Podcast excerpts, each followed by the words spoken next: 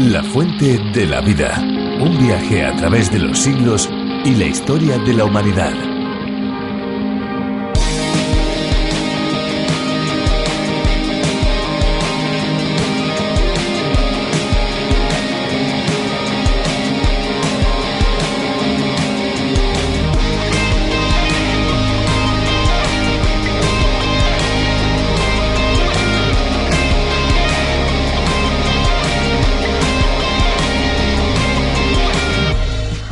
De la provincia de Cáceres, en España, hay un río que atraviesa un lecho rocoso de una garganta erosionada de un modo más que curioso. El agua circula atravesando una serie de obstáculos, saltos, cascadas y la fuerza del agua combinada con un tipo de roca especial da como resultado una serie de pozas y piscinas naturales sumamente especiales, en medio de una vegetación y bosque caducifolio único de su tipo. Saludos amigos, ¿qué tal están? De nuevo con todos ustedes aquí estamos para disfrutar juntos en esto que se llama La Fuente de la Vida. Les habla, les saluda Fernando Díaz Sarmiento. ¿Qué tal amigos? Esperanza Suárez con todos ustedes. Sean muy bienvenidos. Como cada día de la semana aquí estamos de lunes a viernes, fieles, fieles a la misma hora, fieles en esta cita con todos ustedes. El contenido del programa La Fuente de la Vida ha sido adaptado y traducido para España por Virgilio Bagnoni, profesor de Biblia y Teología. Nosotros desde Radio Encuentro Radio Cadena de Vida y Radio Transmundial en España, les traemos y les presentamos esta edición. En su versión original ha sido el teólogo John Bernard Magui quien tuvo la idea de este espacio denominado a través de la Biblia y nos ha dejado este singular viaje a través del libro de los libros. La Biblia además se emite en más de 80 países por todo el mundo. Pues precisamente amigos esto es lo que hace que tenga tanto éxito. Hay que decir que tenemos a disposición de todos aquellos que lo deseen y lo soliciten los bosques y las notas para que puedan seguir cada una de las lecciones que programa tras programa emitimos para ustedes. Al finalizar nuestro espacio les vamos a dar la dirección electrónica a la que pueden escribir y solicitarlo. Bueno, hay que decir que se lo vamos a enviar completamente gratis. Agradecemos a aquellos que ya los han pedido y también a aquellos que nos escriben. Después les daremos la dirección, pero si les parece amigos, eh, vamos ahora a escuchar una canción que hemos seleccionado detenidamente para ustedes. ¿Te parece Esperanza? Me parece, vamos allá, vamos a escucharla.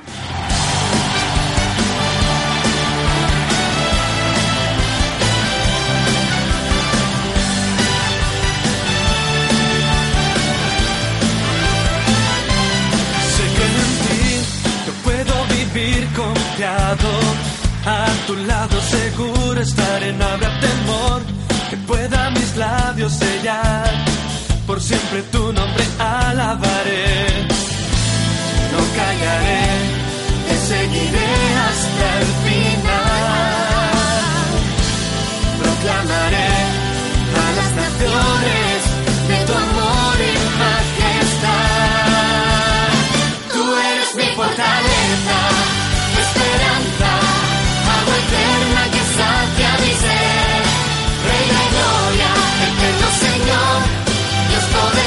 poderoso y fiel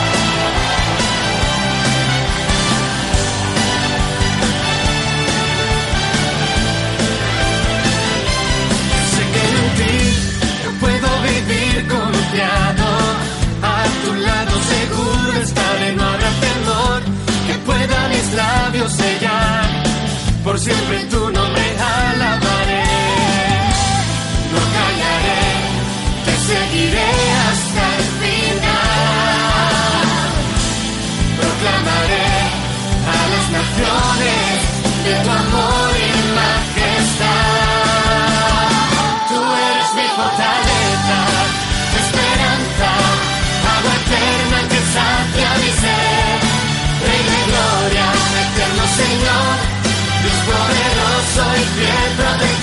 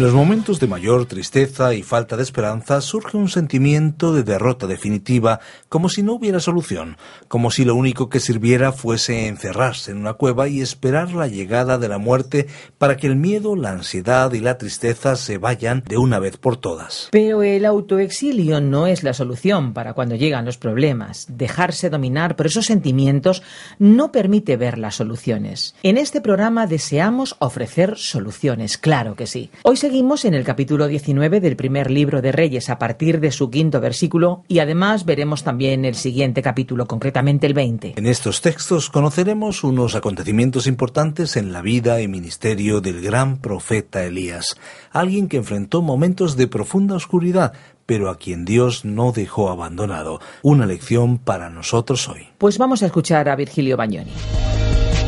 La fuente de la vida. Nuestro pasaje bíblico de hoy se encuentra en el primer libro de los Reyes, desde el capítulo 19, versículo 5, hasta el capítulo 20, versículo 43. Continuamos hoy estudiando el capítulo 19 del primer libro de los Reyes, y en nuestro programa anterior dejamos a Elías huyendo de Jezabel. Y dijimos que después de esa experiencia que él había tenido en el Monte Carmelo estaba agotado. Estaba rendido después de la gran presión que significó declararse a favor de Dios en un ambiente pagano. Y dijimos que Elías quizás nunca habría huido de Jezabel si no fuera por su estado físico y anímico. Y creemos, estimado oyente, que hoy necesitamos personas que estén dispuestas a entregarse de esa manera al cumplimiento de su misión. Consideramos también el elemento o el factor psicológico implicado en esta situación. Y dijimos que estos son los tiempos de la hipertensión, la frustración, la depresión, la debilidad nerviosa, el estrés, el desánimo, la tristeza y el agotamiento. Elías era fuerte, era un hombre de mucho ánimo. Tenía una apariencia exterior ruda, pero en su interior era un hombre muy sensible, dominado por sus emociones, y por eso pudo ir desde un estado de euforia a uno de abatimiento. Poseía una fina sensibilidad y le agradaba lo artístico, lo estético. Hicimos también una comparación y dijimos que Dios había puesto pieles de tejones sobre toda la hermosura, la riqueza y la obra artística del tabernáculo. Una piel de tejones era la parte exterior de algo maravilloso y hermoso. Y dijimos que la apariencia exterior de Elías era así. Pero ahora, en esas condiciones deplorables, le estaba pidiendo a Dios que le quitara la vida.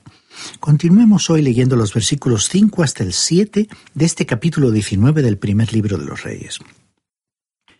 Y echándose debajo del enebro se quedó dormido. Pero un ángel lo tocó y le dijo, Levántate y come. Miró y vio a su cabecera una torta cocida sobre las ascuas y una vasija de agua. Comió, bebió y volvió a dormirse.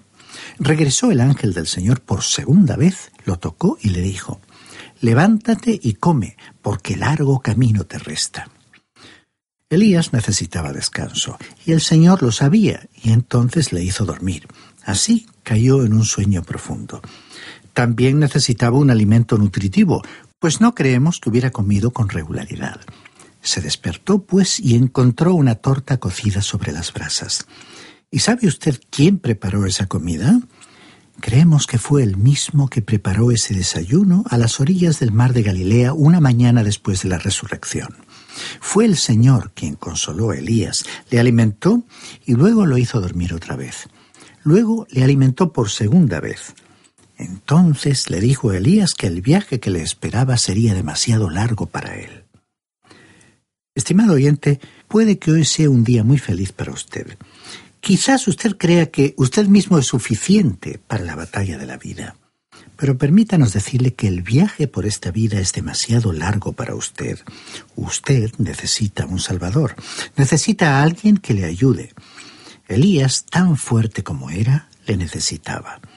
Leamos el versículo 8, donde tenemos a Elías en el monte Oreb. Se levantó, pues, comió y bebió. Fortalecido con aquella comida, anduvo cuarenta días y cuarenta noches hasta Oreb, el monte de Dios. Fortalecido por el alimento y la bebida que fueron provistos milagrosamente por Dios, Elías fue hasta el monte Oreb, el monte en el cual la ley había sido dada a Moisés. Continuamos leyendo los versículos 9 y 10. Allí se metió en una cueva donde pasó la noche. Llegó a él palabra del Señor, el cual le dijo, ¿Qué haces aquí, Elías?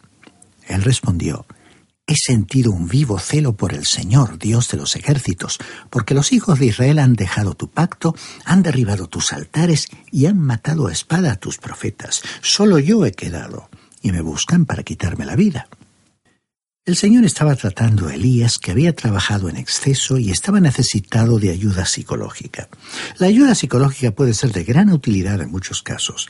Por otra parte, la mayoría de nosotros estaríamos preparados para hacer frente a los problemas si nos relajásemos ante el Señor Jesucristo y se lo contáramos todo a Él, compartiendo con el Señor toda nuestra carga de recuerdos y realidades presentes negativas por medio de la oración. Tengamos en cuenta que el Espíritu Santo, el Consolador, nos ayuda en esa tarea de conectarnos con la misma presencia de Dios. Y veamos lo que Dios le dijo aquí en el versículo 11 de este capítulo 19 del primer libro de los Reyes. Sal fuera y ponte en el monte delante del Señor. En ese momento pasaba el Señor y un viento grande y poderoso rompía los montes y quebraba las peñas delante del Señor. Pero el Señor no estaba en el viento. Tras el viento hubo un terremoto, pero el Señor no estaba en el terremoto. Ahora, en primer lugar, hubo un grande e impetuoso viento que desgajaba los montes y quebraba las peñas. Y Elías, por su carácter y personalidad, era esa clase de persona a quien le agradaban esas manifestaciones ruidosas y violentas, y al sentir la tierra temblar bajo sus pies. Y dice además el versículo 12. Tras el terremoto hubo un fuego, pero el Señor no estaba en el fuego. Y tras el fuego se escuchó un silbo apacible y delicado. Después del terremoto apareció un fuego. Después de todo, Elías era el hombre que hizo descender fuego del cielo en el monte Carmelo. Así que esta manifestación seguramente también le agradó. Pero resulta que Dios no estaba ni en el viento huracanado, ni en el terremoto, ni en el fuego. Claro que después del fuego vino un sonido suave y delicado, y esto fue algo que no debió agradarle tanto a Elías. Él nunca había escuchado esa clase de voz, pero tuvo que aprender que Dios actuaba de esa forma tranquila. Cuán maravilloso es ver a Dios obrar de esta manera. Estaba enseñando a Elías una gran lección. La batalla en verdad no fue ganada en el monte Carmelo por medio del fuego que descendió del cielo. Dios actúa de una manera misteriosa, sin ostentación, para realizar sus obras magníficas. Dios se mueve de una forma silenciosa. Dios usa las cosas pequeñas para llevar a cabo sus planes y propósitos. Alguien ha dicho que las puertas grandes giran sobre goznes pequeños, y Dios usa esos elementos pequeños para abrir puertas importantes. Y eso es lo que le faltaba aprender a Elías. Y leamos ahora en los versículos 13 y 14. Cuando Elías lo oyó, se cubrió el rostro con el manto, salió y se puso a la puerta de la cueva. Entonces le llegó una voz que le decía, ¿Qué haces aquí, Elías? Él respondió, he sentido un vivo celo por el Señor, Dios de los ejércitos, porque los hijos de Israel han dejado tu pacto, han derribado tus altares y han matado a espada a tus profetas. Solo yo he quedado y me buscan para quitarme la vida. Muchos de nosotros podemos identificarnos con Elías. Algunas veces en nuestras familias o comunidades estamos rodeados de no creyentes y tenemos la sensación de ser los únicos testigos de Cristo. Y dicen los versículos 15 al 17. El Señor le dijo, Ve, vuelve por el mismo camino hacia el desierto de Damasco. Llegarás y ungirás a Azael como rey de Siria. A Jehú, hijo de Nimsi, lo ungirás como rey de Israel. Y a Eliseo, hijo de Safat, de Abel Mehola, lo ungirás como profeta para que ocupe tu lugar. Al que escape de la espada de Azael, Jehú lo matará, y al que escape de la espada de Jehú, Eliseo lo matará. Dios ordenó a Elías que se volviera hacia el norte, pues tenía más trabajo para él allí. Tenía que ungir a Azael por rey de Siria y a Jehú por rey de Israel. Luego Dios le informó a Elías acerca de su sucesor, Eliseo. Dice el versículo 18, Pero haré que queden en Israel siete mil, cuyas rodillas no se doblaron ante Baal y cuyas bocas no lo besaron. Por último, Dios le recordó a Elías que había un remanente de siete mil que no se habían arrodillado ante Baal. Dios siempre tiene un remanente, estimado oyente. Lo tuvo en los tiempos de Elías y tiene uno en nuestros tiempos. Y quizás hemos hecho algunas referencias negativas sobre este remanente en los días de Elías. Estaban declarándose a favor de Dios, no se habían arrodillado ante Baal. Pero tenemos que reconocer que no se habían identificado públicamente como Elías lo había hecho, sino más bien silenciosamente. Con todo, habían sido fieles al Dios de Israel. Leamos los versículos 19 hasta el 21, donde se registró el llamado de Eliseo. Partió de allí Elías y halló a Eliseo, hijo de Safat, que estaba arando. Delante de él iban doce yuntas de bueyes, y él conducía la última. Elías pasó ante él y echó sobre él su manto. Entonces dejó los bueyes, salió corriendo detrás de Elías y le dijo, Te ruego que me dejes besar a mi padre y a mi madre, luego te seguiré.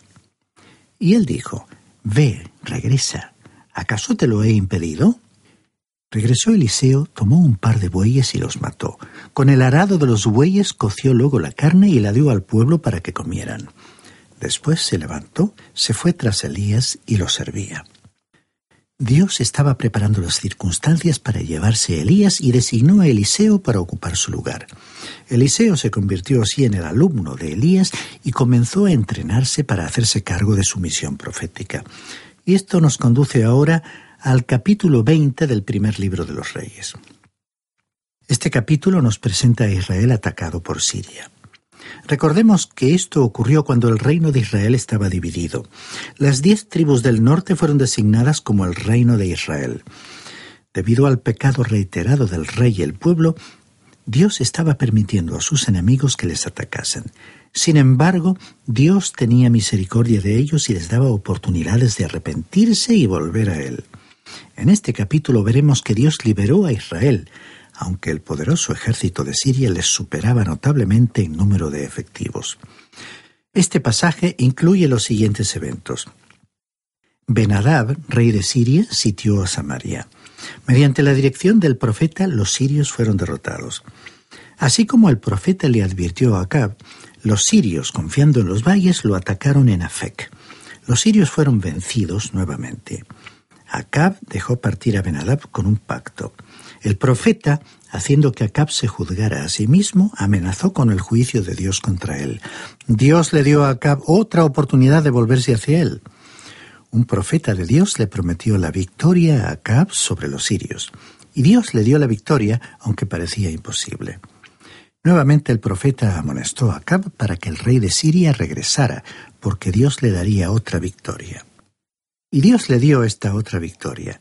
Pero Acab dejó de obedecer a Dios al salvarle la vida a Benadab. El juicio de Dios entonces se pronunció sobre Acab.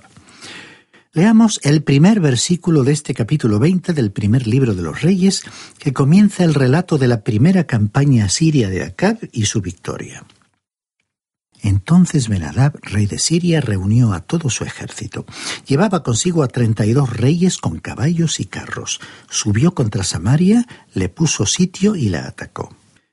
Dios estaba permitiendo que el enemigo entrara desde el exterior. Hasta ese momento Dios no lo había permitido. Se nos dice, sin embargo, que aún así Dios prometió la victoria a Acab. Leamos ahora los versículos 13 y 14. Mientras un profeta se presentó ante Acab, rey de Israel, y le dijo, Así ha dicho el Señor, ¿has visto esta gran multitud? Pues yo le entregaré hoy en tus manos para que conozcas que yo soy el Señor. ¿Por medio de quién? respondió Acab. Él dijo, Así ha dicho el Señor, por medio de los siervos de los príncipes de las provincias. ¿Quién comenzará la batalla? preguntó Acab. Tú, respondió él. La promesa de la liberación de Dios en esta situación no se basaba en la fidelidad de Acab, sino en el amor de Dios por su pueblo. Dios le dio a este hombre una oportunidad para cambiar. Oímos hablar hoy con frecuencia en cuanto a las oportunidades perdidas y sobre el hecho de que la oportunidad suele llamar una sola vez a la puerta de cada persona. Creemos que desde el punto de vista de Dios, la oportunidad continúa presentándose, Dios prometió aquí a Acab una victoria y le dio esa gran victoria sobre los sirios. Leamos los versículos 20 y 21 de este capítulo 20 del primer libro de los reyes. Mató cada uno al que venía contra él. Huyeron los sirios seguidos por los de Israel. El rey de Siria, Benadab, se escapó en un caballo con alguna gente de caballería. Entonces salió el rey de Israel, hirió la gente de a caballo, se apoderó de los carros y deshizo a los sirios, causándoles grandes estragos. Leamos ahora el versículo 22 para considerar la segunda campaña de Acab contra los sirios y la reprensión recibida por haber perdonado la vida de Benadab. Se presentó luego el profeta ante el rey de Israel y le dijo, Anda, fortalécete, considera y mira lo que has de hacer, porque dentro de un año el rey de Siria te atacará. Dios estaba diciéndole a Acab que le había dado una victoria, pero le advirtió que no debía volver a la adoración de Baal. Le había demostrado que él era su Dios, el Dios vivo, y le anunció que el rey de Siria le atacaría nuevamente al transcurrir un año. O sea que el final de la lucha aún no había llegado.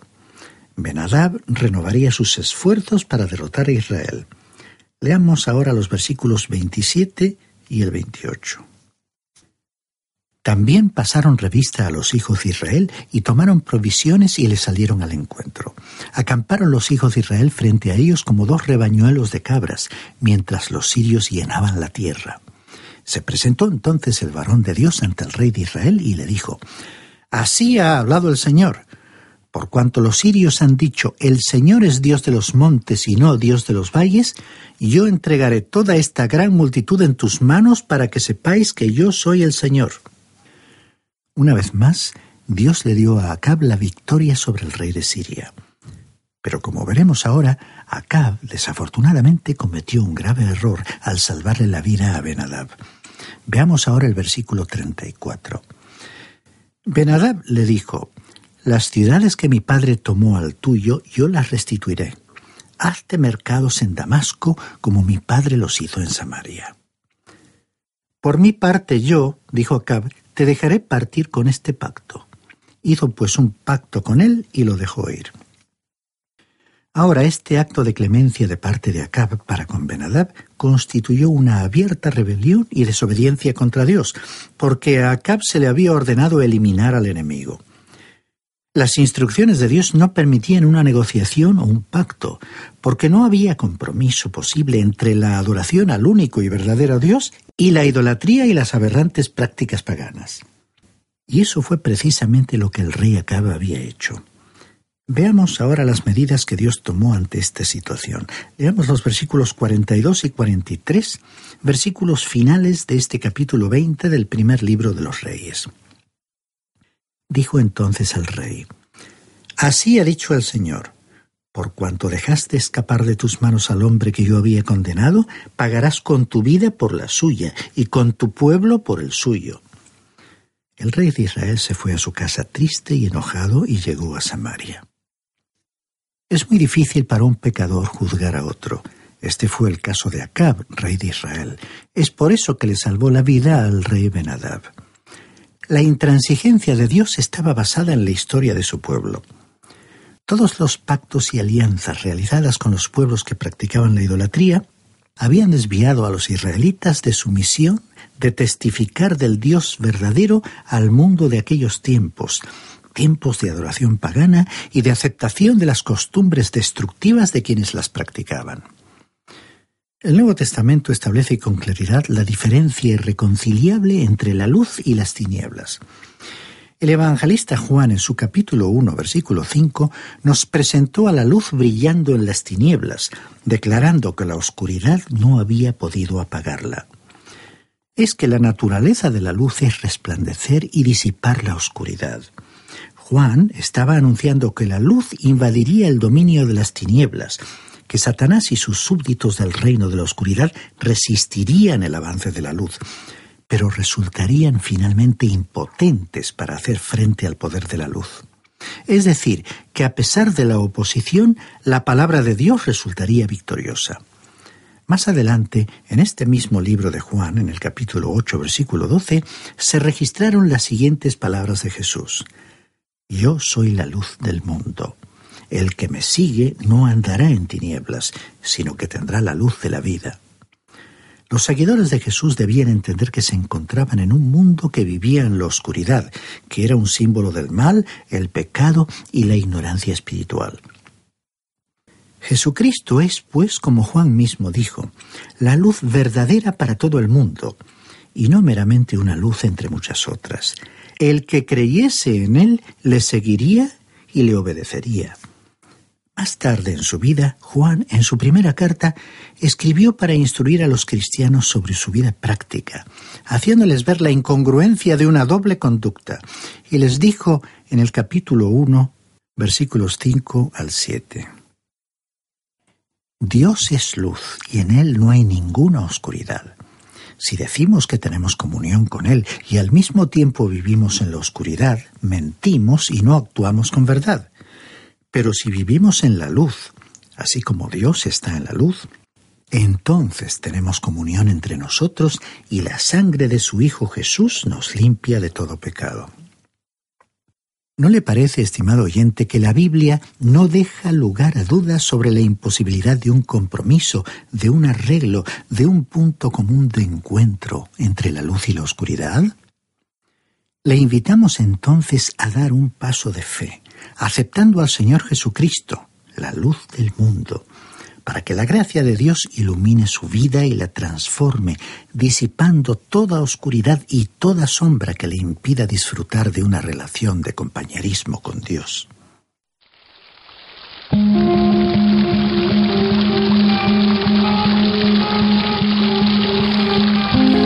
Hasta aquí la exposición de hoy. Les recordamos amigos que siempre que ustedes lo deseen pueden pedirnos el bosquejo y las notas del libro en el que estamos meditando o pueden también hacernos llegar sus preguntas e inquietudes. Lo pueden hacer a nuestra dirección electrónica o bien a nuestro teléfono. Info arroba es el correo electrónico al cual dirigirse y el teléfono es el 91 422 0524.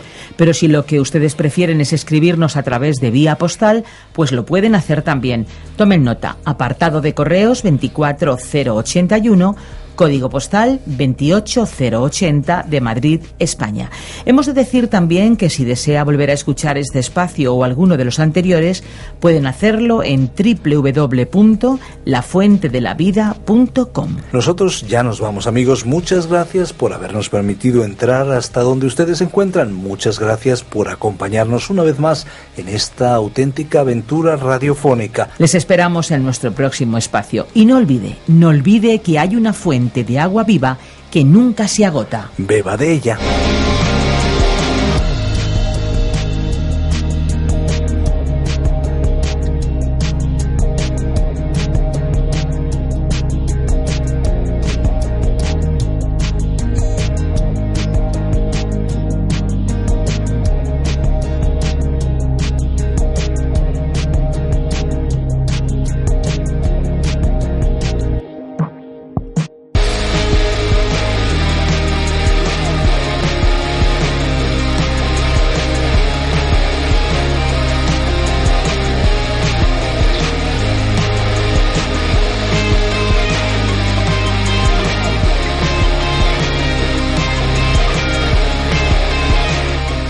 Este ha sido un programa de Radio Transmundial producido por Radio Encuentro, Radio Cadena de Vida.